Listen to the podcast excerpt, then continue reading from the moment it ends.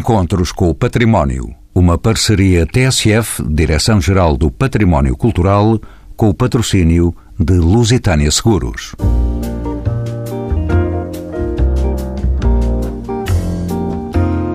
A Declaração de Salvador é o documento base para a cooperação dos Estados ibero-americanos para o desenvolvimento de políticas públicas no âmbito dos museus nos respectivos países.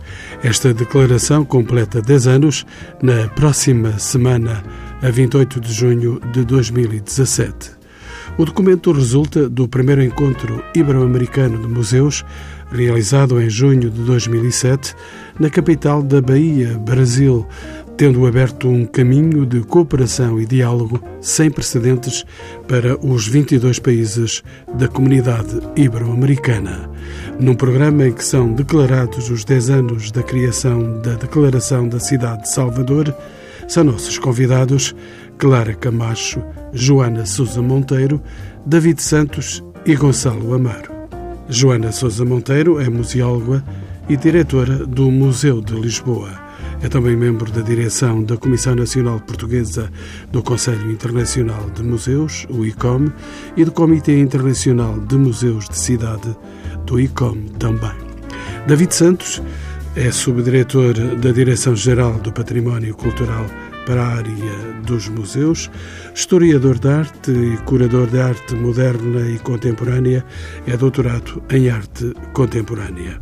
Gonçalo Amaro é mestre e doutor em Arqueologia pela Universidade Autónoma de Madrid, com pós-doutoramento em Estudos do Património e Cultura Material pela Pontifícia Universidade Católica do Chile.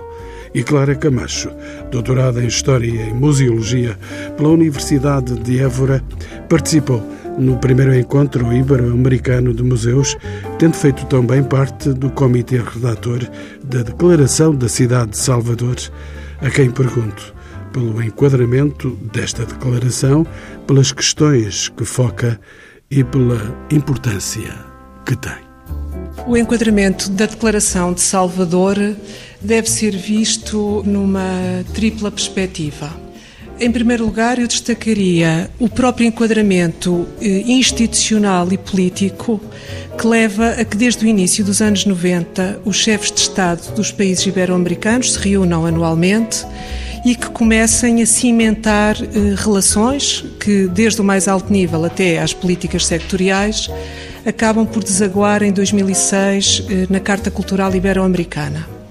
Este enquadramento de ordem multilateral foi muito favorecido, e seria o segundo aspecto que eu destacaria, que é, de alguma maneira, a causa mais próxima deste encontro e desta Declaração de Salvador, que é o ambiente muito favorável do ponto de vista das políticas museológicas num conjunto de países charneira, entre os quais o Brasil, que é o país impulsionador deste encontro e que vivia um momento alto das suas políticas públicas para museus.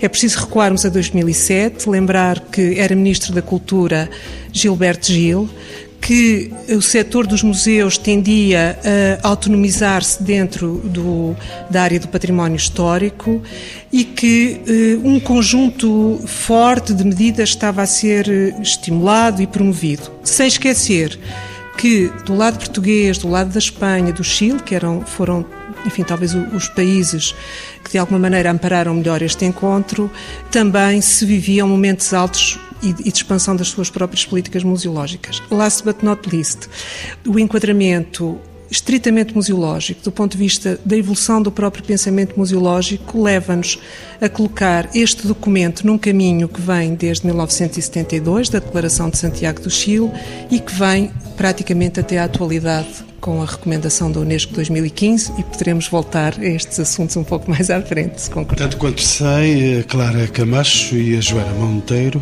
participaram no primeiro encontro ibero-americano de museus realizado de 26 a 28 de junho de 2007 em Salvador, Bahia, no Brasil e tendo feito parte do comitê redator da Declaração da Cidade de Salvador. Joana Monteiro, que memórias guarda da reunião de Salvador. Excelentes, com certeza. Únicas, excelentes. Foi um ambiente muito especial. Era, por um lado, algo semelhante a uma convenção da Unesco, com uh, representantes de 22 países com as respectivas bandeiras e em uh, total uh, convicção de representação oficial nacional, e por outro lado, um ambiente de comunhão de valores em torno da cultura e da importância do património e dos museus, muito em particular, numa acessão que incluía e continua a incluir o respeito muito grande pela pluralidade de situações mesmo dentro do universo latino-americano, eh, espanhol e português, incluindo visões muito diferentes eh, pós-coloniais sobre os próprios patrimónios, mas com um dos eh, pontos comuns seria e foi explicitamente, de resto, na declaração estava em todas as nossas mentes, a assunção, a reassunção atualizada do compromisso museológico para com a função social e a função educativa dos museus ao serviço da sociedade. E por isso foi um misto de ambiente muito sério, de políticas eh, internacionais e de uma junção de políticas nacionais ali naqueles dias, uh, naquela sala, naquela cidade extraordinária, com quase que uma festa conceptual e ideológica do ponto de vista museológico, com a consciência de que estávamos a criar completamente em conjunto com cada um de nós, eh, uns mais do que outros, mas com uh, juntarmos, digamos que migalhas a um puzzle muito importante e que poderia mesmo ter, como teve, e esperemos que ainda tenha mais no futuro, de facto, ações importantes para muitos dos países implicados. David Santos, bem-vindo de novo aos encontros com o património para nos entendermos o que é o Iber Museus como é que surgiu e em que medida promove a cooperação e divulgação de boas práticas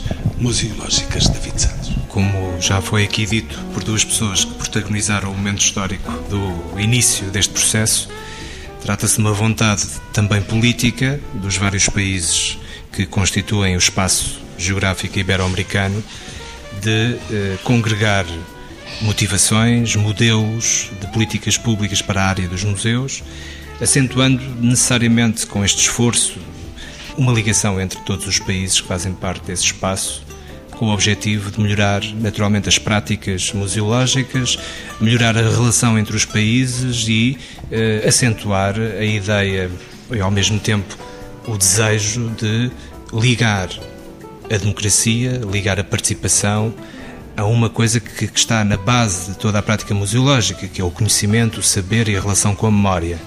Portanto, esta relação ibero-americana, a partir dos museus, também tem ajudado a fomentar ideias de caráter político concreto ao nível do desenvolvimento democrático das sociedades, porque a prática museológica é ela própria uma prática de respeito pela diversidade, respeito naturalmente pela pluralidade de interpretações, pluralidade de coleções e suas perspectivas, e foi em bom tempo, eh, de facto, a iniciativa de vários países de encontrarem uma, um documento de compromisso entre todos para que as práticas museológicas pudessem aproximar-se, por um lado, mas, sobretudo, pudessem divulgar conceitos e ideias favoráveis a uma prática mais democrática em termos de sociabilidade e em termos de experiência também de museus. Gonçalo Amaro, bem-vindo também aos Encontros com o Património. Sei que está ligado à América Latina por família. Bem-vindo a este programa. Naturalmente, essa ligação dar-lhe um entendimento maior das realidades de que estamos a tratar neste programa, na celebração dos 10 anos da Declaração de Salvador. O lema era Museus e Transformação Social. Em que medida são os museus verdadeiras ferramentas de desenvolvimento e de transformação social? Por família e também por trabalho, porque trabalhei quatro anos, eh, nomeadamente eh, no Chile. Os museus, de facto, têm essa relação e devem ter com o desenvolvimento social e isso começa, ou poderia se iniciar, sobretudo, a partir da Mesa de Santiago, de 1972. E essa mesa surge e surge num país latino-americano devido a alguns contextos históricos que se calhar convém aqui referir. Em primeiro lugar, temos que ter em conta que quando os países da América Latina, a generalidade deles, são formados, existe uma ideia de eh, as elites, as elites crioulas, tentarem imitar os países europeus, nomeadamente a França e a Alemanha. E nesse sentido acabam por criar museus à semelhança dos mesmos museus que se fazia aqui na Europa nesse tempo. Nesse sentido, acabam por criar museus que contam um pouco a história da República desses países, não é? Quando surgem, têm também uma relação por tentar ser universais ao sentido europeu, isto é, começam a comprar peças do Egito, do Japão, etc.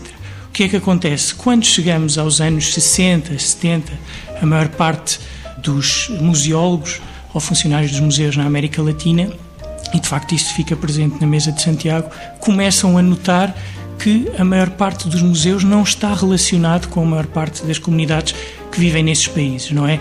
Sobretudo as comunidades indígenas, as comunidades mestiças, que acabam por não estar representadas, com exceção muitas vezes dos museus históricos naturais, onde acabam por aparecer algumas das coleções da cultura material desses povos.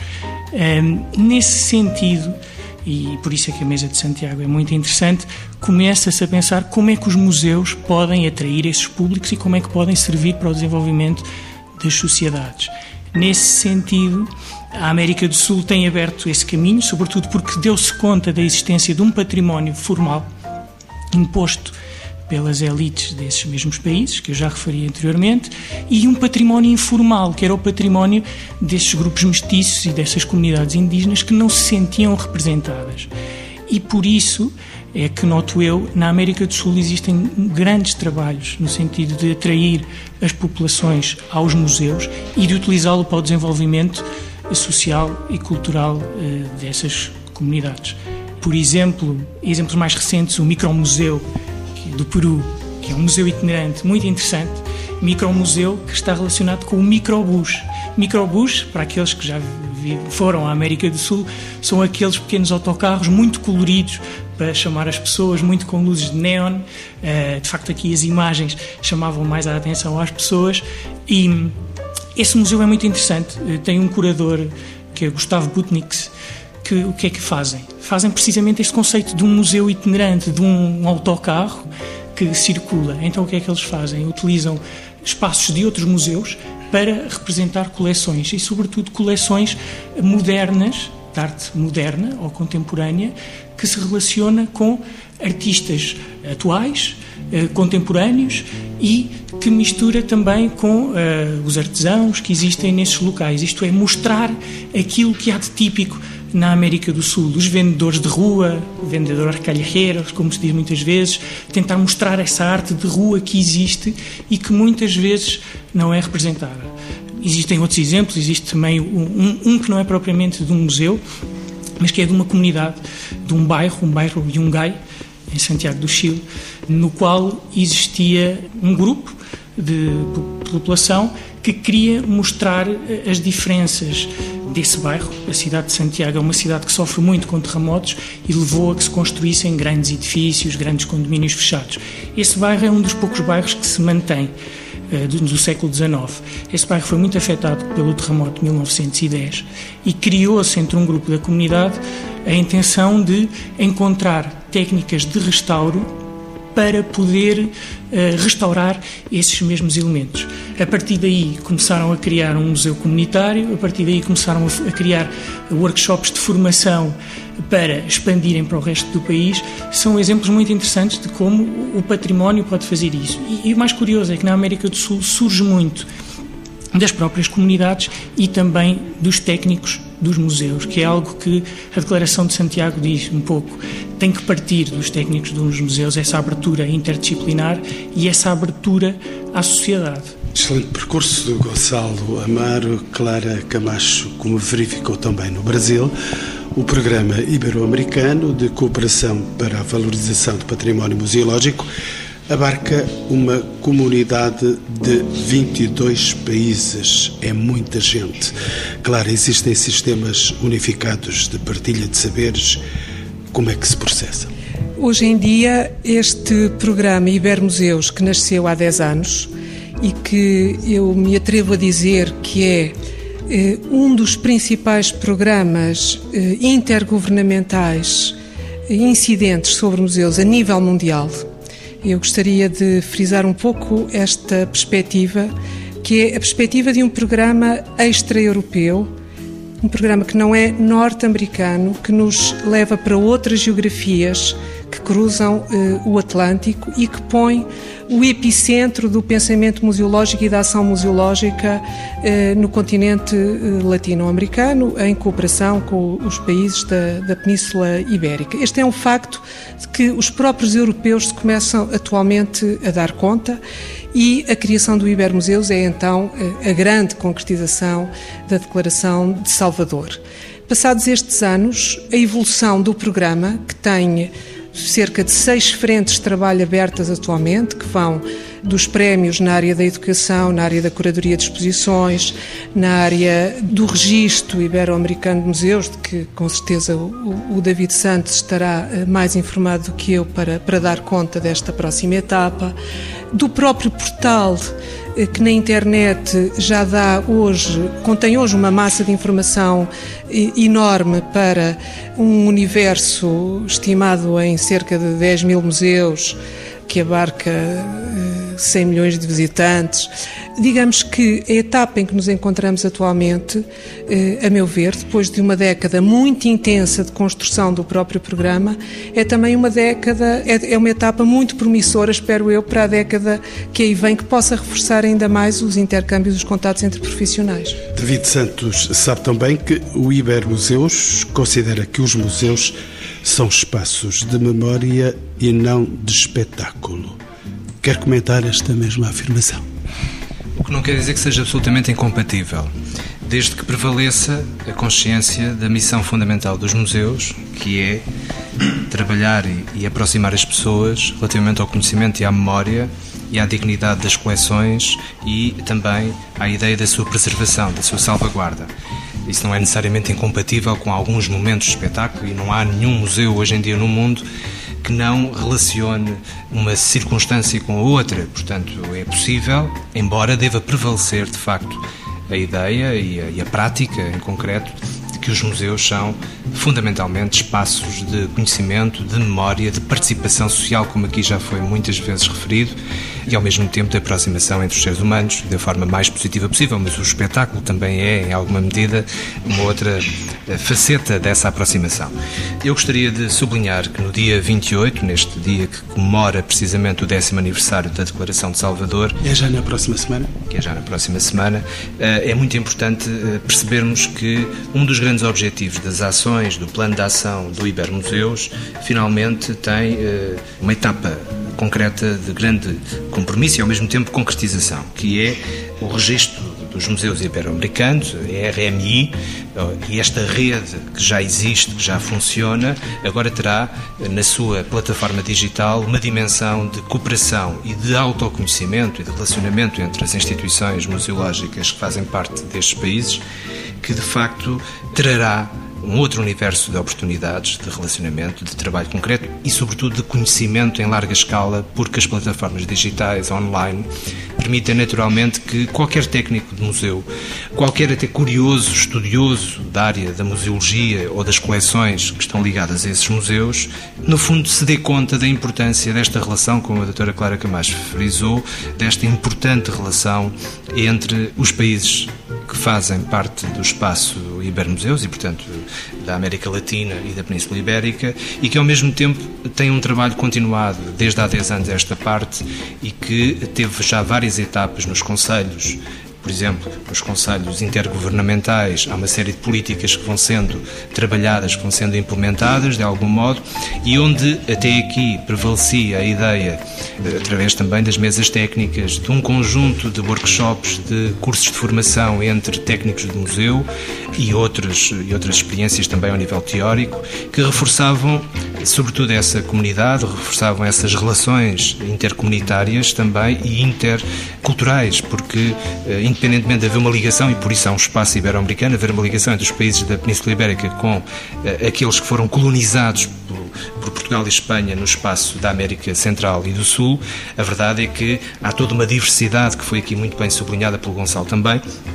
uma diversidade que é cada vez mais respeitada, num sentido pós-colonial, como a Joana Sousa Monteiro também referiu, e que é preciso valorizar todos os dias, cultivar, porque no fundo a cultura dos museus é também a expressão dessa pluralidade e essa capacidade de dar a entender a todos aqueles que visitam os museus que neles participam através dos serviços educativos, dos, dos workshops, dos cursos, da formação e também da fruição espontânea e individual que as pessoas também têm na sua relação com os museus, passar essa mensagem de diversidade e de pluralidade é o objetivo fundamental também do programa Ibermuseus e o dia 28 será uh, um momento fundamental de conhecimento dessa relação, porque por exemplo, da parte portuguesa, são 144 museus que estarão com boas imagens, com uh, uma ficha técnica que representa, de facto, uh, essa diversidade dos nossos museus. E, e esses 144 museus que fazem parte da rede portuguesa de museus vão ao encontro de outras redes nacionais e regionais desse espaço ibero-americano. Será, de facto, uma grande congregação de conhecimentos e, ao mesmo tempo, de experiências museológicas que vão certamente enriquecer todos aqueles que consultarem esse site. A Joana Monteiro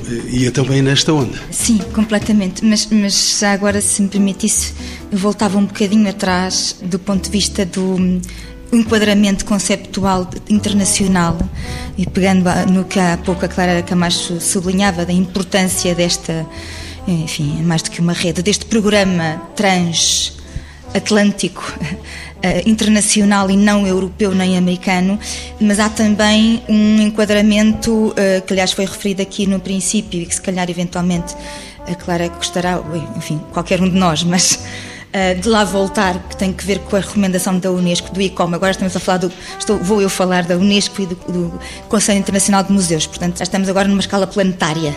Porque houve um, um enquadramento conceptual anterior à Declaração de Salvador, para além da, da mesa de Santiago do Chile, de facto, que é a, declaração eh, fundadora de toda a, a, filosofia, por assim dizer, e ideologia também do museu como instrumento de desenvolvimento social, que são as duas convenções da Unesco anteriores a esta declaração, a Convenção da Salvaguarda do Património Imaterial, de 2003, e a Convenção sobre a Proteção e Promoção da Diversidade das Expressões Culturais, de 2005.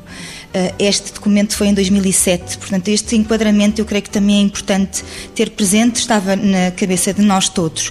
Do ponto de vista mais conceptual eh, brasileiro, porque de facto foi muito a âncora ideológica do ponto de vista de, museus e de património foi muito brasileira. Lembrava aqui só dois uh, autores que são muito caros a muitos de nós, que têm a relação uh, com, enfim, com a produção teórica, museológica, do ponto de vista da função social e não só. Uh, Mário Chagas, nesta altura, uh, enfim, museólogo filósofo e poeta, de resto, uh, sublinhava que se trata de um tipo de museu que ele chamou Museu da Terceira Pessoa. Uh, porquê? Porque é um museu que está ao serviço do outro, de, de terceiros, como um instrumento estratégico. Da Terceira Pessoa fica mais bonito, mas é, é muito visto que se quer.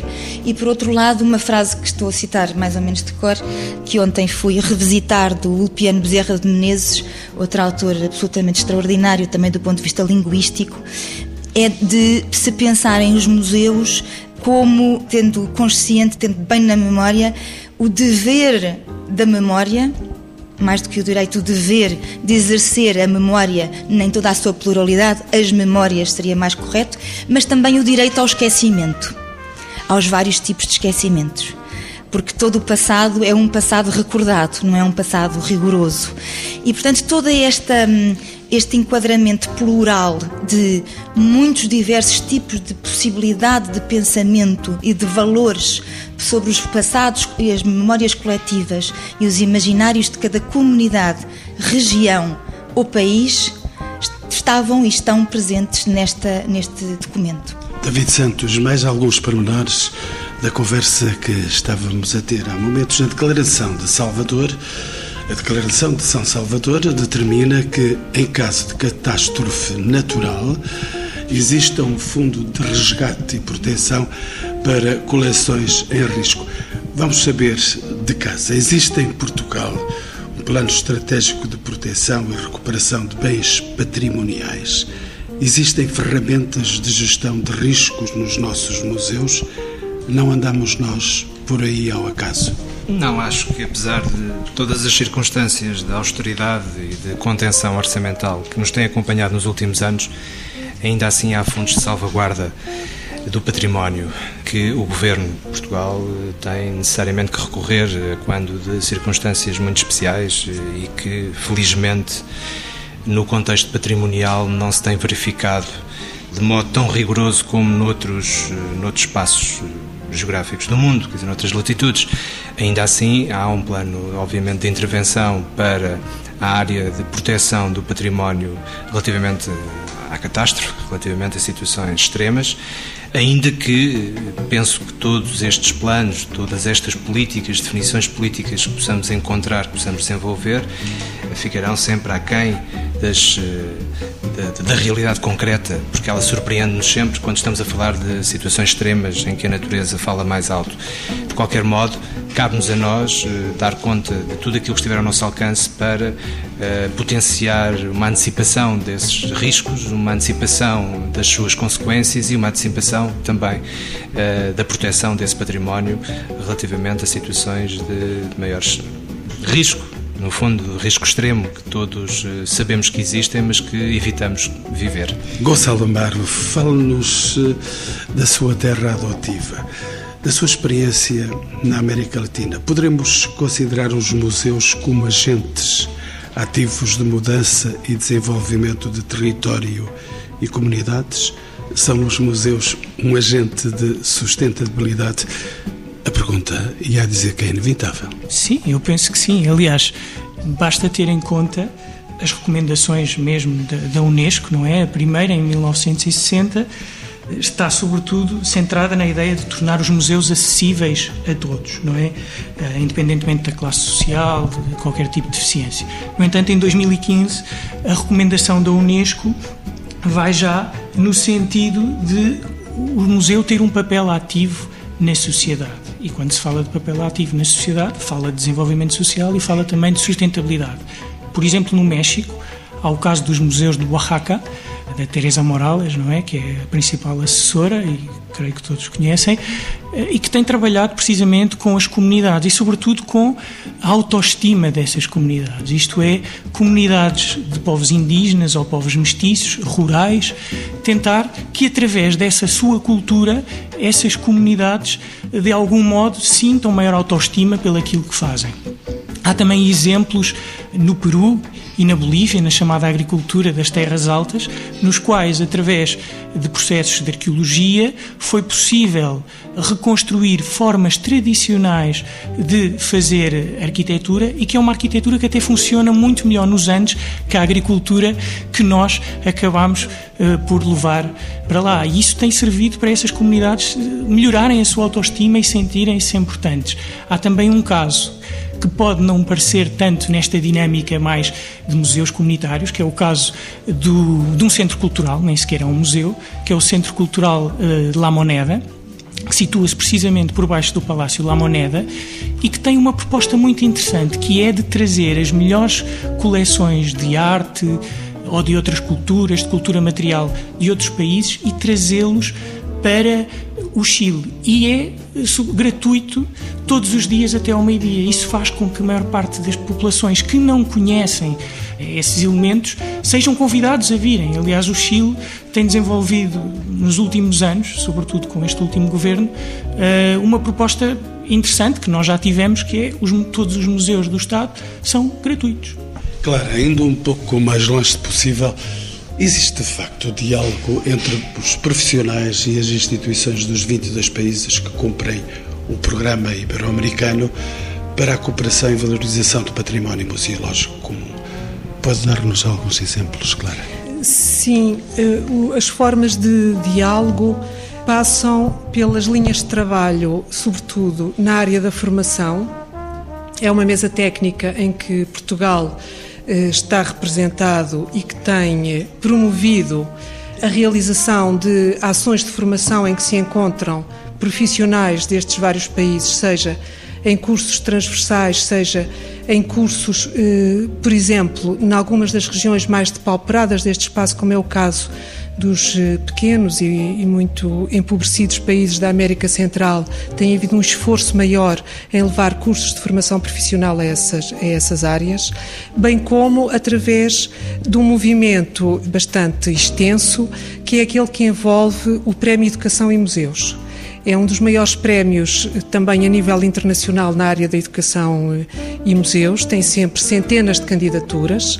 Os museus portugueses têm-se envolvido de uma maneira expressiva, têm ganho alguns prémios e algumas menções honrosas. Isso estimula-os a levar a cabo novas ações e também na área eh, do intercâmbio das exposições. Posso citar a exposição eh, que esteve no ano passado na Fundação de Serralves e que trouxe uma, uma mostra da Bienal de São Paulo ao Porto, foi possível através também do programa eh, Ibermuseus, ou seja, atualmente há uma panóplia grande que creio que ficará eh, muito amplificada com o lançamento deste registro ibero-americano de museus, onde será possível, através de, de, um clique, perceber quais são os museus e os profissionais com quem podemos ter uma relação mais próxima, mesmo que seja do outro lado do Atlântico. Gonçalo, uma tarefa grande e exigente. Como sugere que o Ibermuseus promova a preservação de direito e de memória das diferentes etnias, géneros, comunidades e lugares no espaço cultural ibero-americano. Já por lá andou? Isso é uma pergunta de grande responsabilidade. É, não sei como é que isso poderá ser feito. Eu acho que começa precisamente por tentar é, trazer as comunidades para, este, para estas linhas de ação, isto é, torná-las partícipes não é? que elas possam participar, que elas possam indicar o que é que acham uh, que é importante para eles e tentar, em conjunto com os especialistas, porque eu acho que os especialistas, os museólogos também são importantes, uh, tentar criar um, um consenso e, e, ter em conta também que os museus, como o património, são identidades vivas e o que hoje é certo, amanhã pode já não ser. E por isso é importante que, quando se fala em comunidades, as comunidades não sejam só os anciãos, é? sejam também os mais jovens. E por isso acho que é sobretudo a palavra-chave para isto será o diálogo, provavelmente. Joana, as matérias e propostas elencadas na Declaração de São Salvador estão em exercício e, tanto quanto posso ver, tem aí essa declaração que assinou há 10 anos. Joana, passados 10 anos, Mantém-se atual a pertinência dos objetivos? Absolutamente. É, é uma das questões, hum, enfim, curiosas e nem sempre, eh, nem sempre é assim em relação a documentos, declarações, eh, recomendações internacionais, eh, documentos deste género, eh, muitas vezes são conjunturais, são específicos de uma determinada altura ou de um determinado contexto geográfico ou político e depois deixam de ter atualidade ou, não, ou porque não foram executadas. Aqui, pelo contrário, ao reler todo o documento, até diríamos que, porventura, até é mais importante se calhar agora do que foi há 10 anos atrás, porque, nomeadamente, em relação às recomendações de políticas culturais e museológicas, é uma das recomendações da, da Declaração em todos os países que a, que a assinaram, portanto, no, nos 22 países, que uh, compreendam, incluam medidas que incluem recursos financeiros, recursos formativos, respeito no sentido eh, global pelos técnicos de património, museólogos, conservadores, investigadores, sociólogos, historiadores, antropólogos e por aí afora. Ou seja, como sabemos, o contexto político-cultural de então para cá, sobretudo nos últimos anos, não melhorou muito, antes piorou bastante. Não foi em toda esta Ibero-América, felizmente, mas muito no Brasil, um pouco noutros países da América Latina, eh, claramente aqui. Em Espanha também tem havido um contexto menos, menos risonho e, portanto, nem é só uma questão de ainda ser atual, é completamente atual. Eu acho que é, eh, e, e talvez este, este décimo aniversário da declaração e o lançamento do portal seja uma boa oportunidade para voltarmos a a ler e a discutir tudo o que aqui está. Clara Camacho também lá esteve, ponho-lhe a mesma questão. Eu subscrevo integralmente o que a Joana acaba de, de referir e acrescentaria eh, talvez mais um, um tópico de reflexão. Eh, parece-me que o grande sucesso da Declaração de Salvador foi, como já foi eh, profusamente citado aqui ao longo desta conversa, a criação deste programa intergovernamental Ibermuseus. Por essa via, acho que temos muitas razões para estar eh, satisfeitos. A segunda via, que é exatamente corresponde à, à, recomendação final da declaração, tem a ver com o desenvolvimento das políticas nacionais para museus. Estamos numa fase muito diferente do que estávamos há, há 10 anos. Estávamos nessa altura numa fase de expansão de políticas públicas para museus, estamos numa fase de retração dessas políticas públicas e, efetivamente, nos países-chave que foram promotores o Brasil, Portugal, Espanha, o Chile já não diria tanto, e a eh, concretização da afetação de fundos, de recursos financeiros e de implementação dessas políticas, eu diria que é talvez agora o grande desafio a nível nacional. E que, por outro lado, e a finalizar, corresponde e se identifica claramente também com a grande recomendação final da própria recomendação da Unesco de 2015, no sentido das políticas públicas nacionais para museus e da responsabilização do Estado. Estamos também a terminar este programa. Uma última questão para os meus quatro convidados. Começo por si, David Santos, é o subdiretor da Direção-Geral do Património Cultural para os Museus e é doutorado em Arte Contemporânea. A pergunta, David Santos, é possível afirmar que com a produção e partilha de conhecimento entre 22 países ibero-americanos existe hoje uma década de celebração de património museológico? Penso que é inevitável e é desejável que eh, neste décimo aniversário haja também razões muito concretas e eu penso que elas existem para comemorar precisamente o desenvolvimento deste programa Ibermuseus. Há, de facto, eh, ao longo destes anos, um conjunto, identificamos um conjunto de iniciativas que revelam um progresso, revelam um desenvolvimento e uma maior coesão entre os países e as políticas intergovernamentais nesta área da museologia e, eh, naturalmente, que, tal como foi aqui dito também pela Clara Camacho, é, será obrigatoriamente também um momento de revisão, um momento de reflexão sobre o que queremos para o futuro. E aqui juntava também um comentário à, à questão que foi aqui uh, levantada sobre a situação que vivemos uh, relativamente e por comparação há 10 anos atrás. Bom, tudo é sempre diferente quando fazemos um olhar retrospectivo de 10 ou 20 anos, não é? Uh, infelizmente, para a área dos museus, há que reconhecer que é um setor que já viveu melhores momentos ao nível de uma política orçamental, não vale a pena uh, pensar que é de outra forma, o que não significa que não possa haver uma política concreta de melhoria do comportamento dos museus, independentemente das políticas orçamentais. E nessa medida, a Direção-Geral do Património Cultural, que tem sob sua tutela um dos conjuntos principais, já os museus nacionais e, portanto, nessa medida, eh, as principais coleções museológicas deste país, naturalmente que tem a obrigação de implementar políticas de proteção, mas também de divulgação e de conhecimento e da participação da sociedade junto dessas coleções e desses museus. Independentemente das contenções orçamentais que vivemos nos últimos anos, quer dizer, todos nós reconhecemos, que desde pelo menos 2011 hum, a austeridade é algo que hum, se refletiu verdadeiramente nos orçamentos para a área da cultura e não apenas para a área da cultura museológica, portanto, mas na cultura do modo geral e até muitos outros setores dos quais os cidadãos ainda reclamam mais, nomeadamente a saúde ou a educação, e portanto não podemos fingir que não existiu esse período, mas também reforço o compromisso do Ministério da Cultura, da Direção-Geral do Património Cultural, em que os próximos anos sejam anos de reforço de uma política que permita o desenvolvimento dos nossos museus, porque é essa a função, é essa a missão também daqueles que abraçam projetos governamentais na área da cultura. Joana Sousa Monteiro é museóloga e diretora do Museu de Lisboa. Esteve, como já dissemos, há 10 anos no Brasil. Algo mudou desde esse tempo, de facto? Para além de tudo o que temos aqui estado a dizer, e uh, apesar de tudo, acho que hum, em termos de oferta museológica, há avanços, há progressos, há melhores ofertas, há mais proximidade, em alguns casos, de alguns museus com as populações, há. Uh, o cuidado e às vezes a capacidade para a renovação dos discursos museológicos e expositivos, ao cuidado e, a, e, o empenho, ainda que sem dinheiro, porque nem tudo tem que ver só com questões orçamentais, longe disso.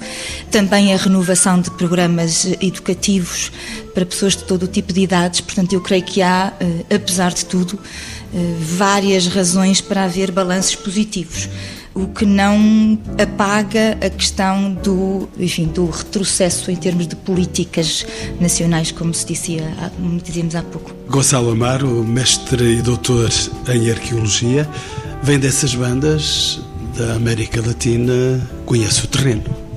Sim, eh, conheço eh, relativamente bem o terreno. Não posso dizer que conheço todos os países em profundidade, conheço uns melhores que outros mas sim, aliás, a América Latina é muito diversa, não é? Basta ler Néstor Garcia Canclini para perceber as culturas híbridas que ali existem. No âmbito de uma pergunta sobre a década do património, não é que curiosamente a Ibermuseus até está a celebrar a década do património, começa em, em 1900 do património museológico, em 2012 até 2022, eh, que é a comemoração de 40 e 50 anos da, da Mesa de Santiago, o que eu noto, sobretudo, eh, e vou citar até eh, um diretor do Museu do México, o Museu Uh, Sumaya, e que está relacionado com esta questão dos recursos, não é? Que muitas vezes fala-se que os museus têm falta de recursos. E ele nisso é muito incisivo. Ele diz que o crescimento dos museus não é só uma questão de recursos, mas sim de talento, recursos humanos. E, e, foi algo que eu vi na América do Sul, sobretudo. As pessoas podem fazer a diferença. É preciso é saber reconhecer esse talento e dar liberdade para se produzir. Clara Camacho é doutorada em História e Museologia, também lá esteve, na América Latina, também esteve no Brasil, foi testemunha ocular desses acontecimentos. Algo mudou depois disso? Depois da cidade de Salvador? Sim, creio que os meus colegas já eh, enfatizaram eh, as, enfim, as grandes mudanças e que são de todos conhecidas desta última década, que também eh, é preciso situá-la do ponto de vista geográfico e até geopolítico, porque também muitas vezes, quando tenho estado em reuniões eh, no México, em Cuba, no Chile, eh, a representar Portugal neste programa Ibermuseus, muitas vezes quando, nos anos duros da crise europeia, os colegas de, destes países muitas vezes nos lembravam a sua crise permanente, não tão datada como a da Europa. Portanto, na verdade, tudo é um pouco relativo e contextual. Eh, não gostaria, contudo, eh, de terminar sem deixar também uma, uma palavra de, de esperança e de esperança nestas concretizações deste programa eh, ibero-americano que conseguiu eh, dar eh, um ânimo, um impulso, eh, um empurrão eh, em muitos destes países com eh, dimensões e fragilidades e recursos muito, muito diversos e, e também manifestar a minha convicção de que eh, os próximos anos desta colaboração eh, internacional prossigam e amadureçam e, e, designadamente até eh, se voltem para algumas linhas de trabalho neste momento ainda emergentes, como por exemplo a linha de trabalho da sustentabilidade e que poderá vir a ajudar-nos francamente no futuro.